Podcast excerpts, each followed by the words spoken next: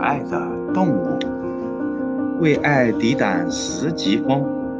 帝企鹅，我是一只帝企鹅，常年生活在寒冷的南极洲。在我们家族中，我是长得最高大的。我的背部是黑色的，腹部是白色的，好像披了件黑白分明的大礼服。背呈橙色，脖子下面有一片橙黄色羽毛，向下逐渐变大，耳朵后部最深，全身色泽协调，漂亮极了。虽然我也属于鸟类，但和你们印象中会飞的鸟儿有很大不同。我有羽毛，但羽毛的密度。比同一体型的其他鸟类要大三至四倍。这种特殊的羽衣，不但海水难以浸透，就是零下一百度左右的低温，也休想攻破它的保温防线。我的脚长在身体的最下部，我整天都是直立的姿势。我的指尖有蹼，前肢像鱼鳍的形状。所以，我更适合在水底飞行。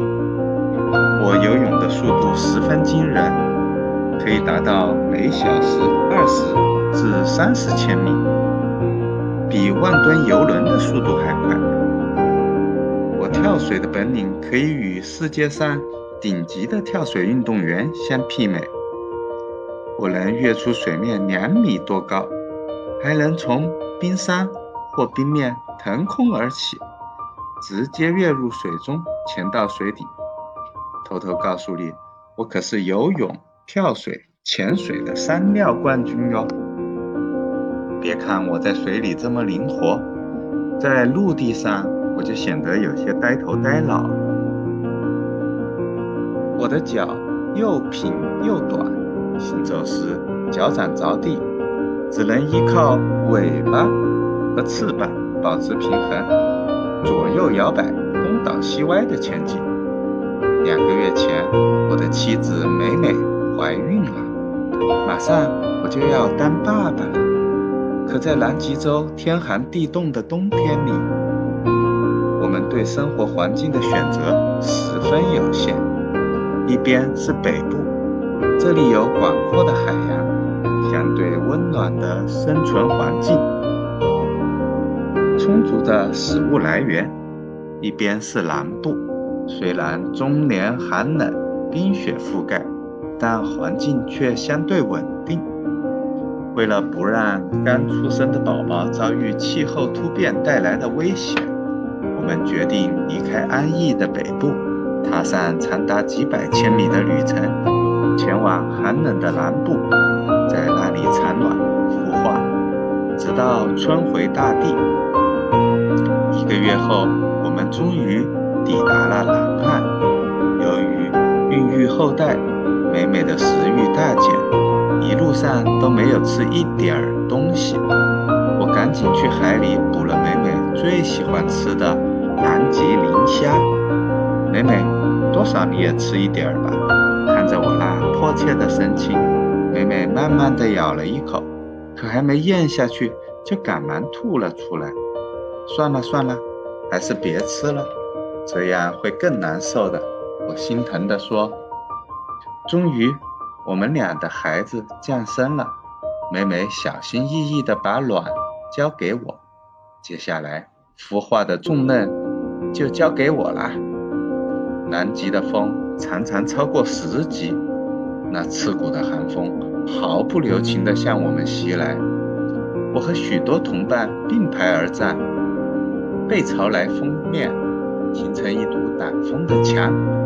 孵卵时，我双足并紧，竖木而立，用尾部做支撑来分担双脚所承受的身体重量，然后用嘴将卵小心地拨弄到脚背上，轻微地活动下身躯和双足，直到卵停稳为止。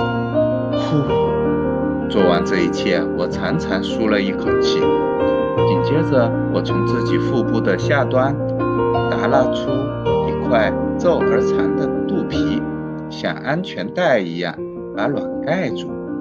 每天我都要弯着脖子，低着头，全神贯注地凝视着，保护着这颗掌上明珠。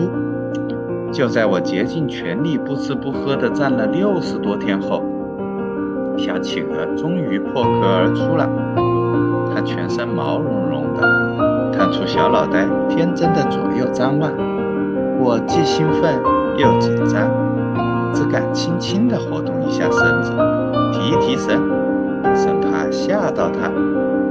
看看那小家伙可爱的模样，我满足地笑了。只要宝宝能够健康长大，我辛苦什么关系呢？超级小链接，金山寻亲。